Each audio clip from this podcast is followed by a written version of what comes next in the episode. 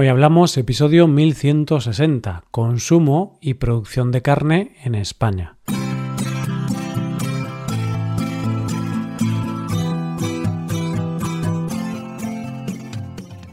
Bienvenido a Hoy Hablamos, el podcast para aprender español cada día. Puedes mejorar tu nivel de español usando nuestros contenidos premium, como la transcripción, explicaciones, ejercicios y también el episodio extra semanal puedes hacerte suscriptor premium en hoyhablamos.com. Hola amigo, amiga, ¿qué tal?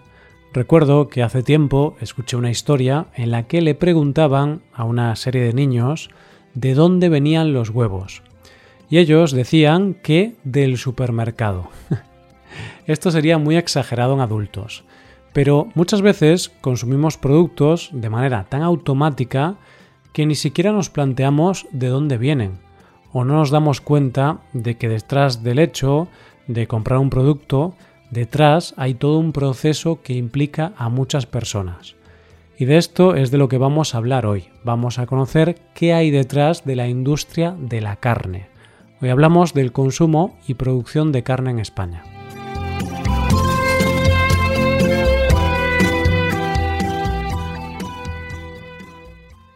Los políticos son personas que en su trabajo llevan consigo la difícil tarea de convivir con el hecho de que nunca, jamás van a poner a todo el mundo de acuerdo.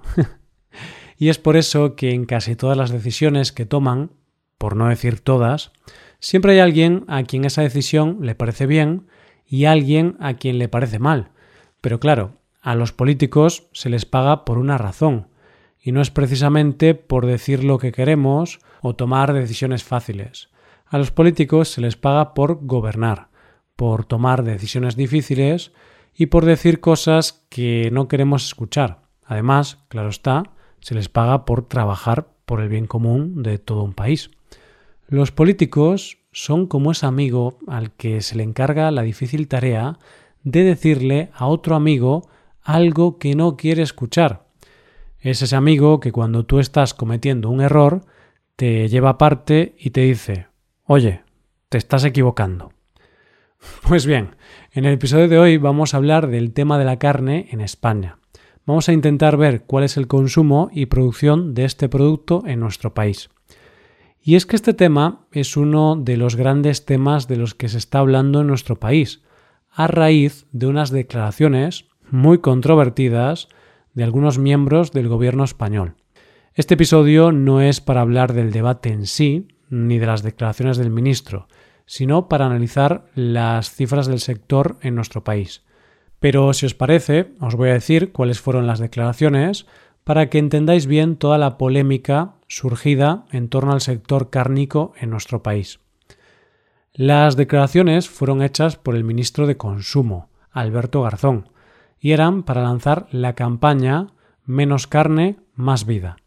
Esta es una campaña en la que el ministro habla de que es beneficioso para la salud y para el medio ambiente la reducción del consumo de carne. La idea general es ¿Qué pensaríais si os dijera que el consumo excesivo de carne perjudica nuestra salud individual y también la del planeta? Estoy preocupado. Sin planeta no tenemos vida, no tenemos salarios, y no tenemos economía, y nos lo estamos cargando. En una de las partes en la que nos lo estamos cargando tenemos incidencia directa. Podemos cambiar nuestra dieta y mejorar el estado del planeta. Estas fueron las declaraciones de Garzón. Y al segundo de haberlas publicado, las redes empezaron a arder.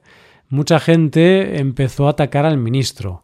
Fue criticado por diferentes partidos de la oposición, incluso desde su propio gobierno y también fue criticado por gente anónima muy ofendida, y desde luego fue muy criticado desde el sector cárnico.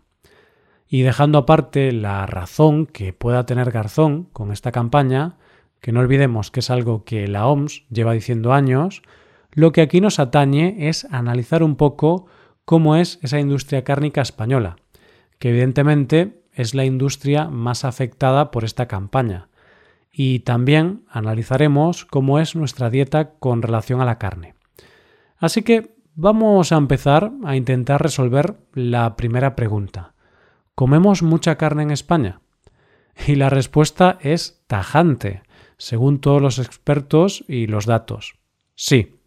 Para que nos hagamos una idea de lo que estamos hablando, desde la OMS, la Organización Mundial de la Salud, la recomendación para el consumo de carne es de 21 kilos por persona y año. Pero en España superamos esta cifra con creces. Los datos bailan un poco según la fuente que consultemos, pero en todo caso todos superan bastante esa cifra, ya que según el Ministerio, en España estamos sobre los 50 kilos de carne, y según las Naciones Unidas nos pasamos bastante, ya que llegamos a los 100 kilos. Sea el dato que sea, y aunque nos guiemos por la cifra más baja, el consumo es muy elevado. De hecho, somos el país de la Unión Europea que más carne consume. También hay que aclarar que en los últimos años la tendencia en España iba a la baja en el consumo de carne. Pero parece ser que en 2020, debido al confinamiento provocado por la pandemia, los españoles hicimos más acopio de productos cárnicos. Cuando hablamos de carne, hablamos de todo tipo de carnes. Pero lo cierto es que los españoles, la carne que más consumimos es pollo.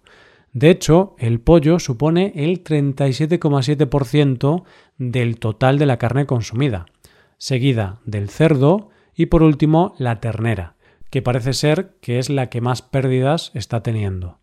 Otro dato a tener en cuenta es que cuando las cifras hablan de productos cárnicos, no solo se refieren a la carne fresca, sino también a la congelada y a la transformada. Es decir, que también hablamos de productos y derivados de la carne, como pueden ser, por ejemplo, las carnes procesadas o el jamón ibérico.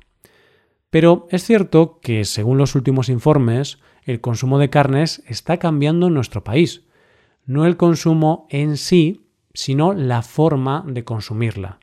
Y es que, por un lado, la franja de edades de máximos consumidores de carne se sitúa entre los 50 y los 64 años, mientras que hay un descenso importante en las personas mayores de 64, pero sobre todo en los menores de 35.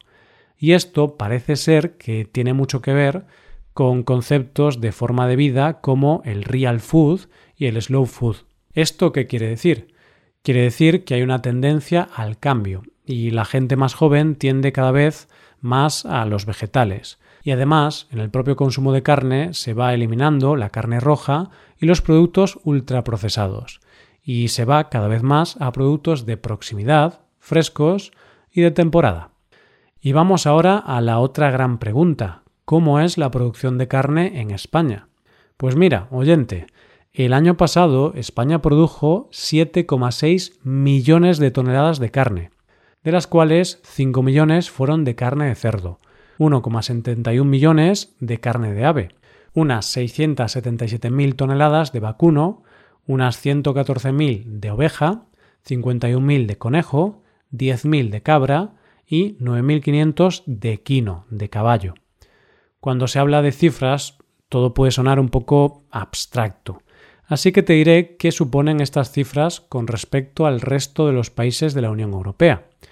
Y lo que estas cifras quieren decir es que somos el primer país de Europa en producción de carne de cerdo y los cuartos en el conjunto de producción cárnica, solo por detrás de Alemania, Francia e Italia.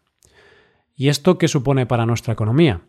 Pues supone que la industria cárnica movió en el año 2020 un total de casi 28.000 millones de euros, lo que supone más del 25% de todo el sector alimentario español, y nada más y nada menos que el 2,32% del PIB de nuestro país.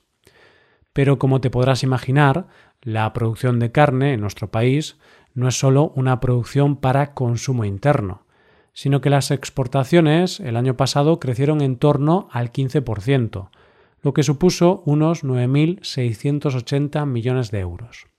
¿Y sabes en qué país los productos cárnicos españoles, como el jamón o el cerdo, son muy demandados? En China. De hecho, es el principal destino de nuestras exportaciones en estos productos.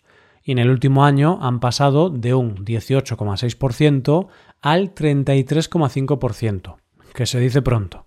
Y claro, otra cosa que afecta directamente a la economía son las personas, porque para que una industria funcione tiene que tener trabajadores.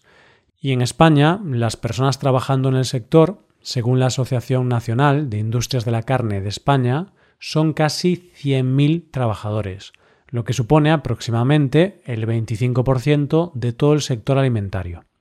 Y es que hay que tener en cuenta que el sector cárnico no son solo granjas, sino que en total hay en España unas 2.800 empresas relacionadas de una u otra manera con este sector, porque dentro de estas empresas hay granjas, por supuesto, tanto familiares como grandes grupos empresariales, pero también hay mataderos, salas de despiece o empresas de elaboración de procesados de la carne.